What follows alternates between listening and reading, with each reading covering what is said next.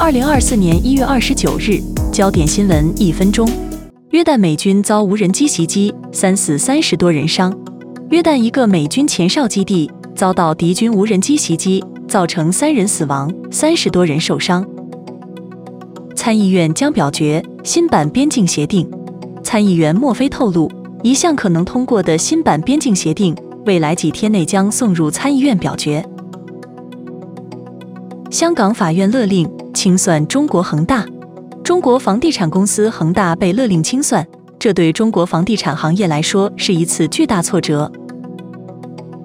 每加仑汽油平均价格回落到三点一零美元，这是自二零二二年秋季最高四点六七美元以来的最低数据。国税局开放报税申请，国税局将于二十九日周一开始。接受和处理2023年联邦所得税申报表。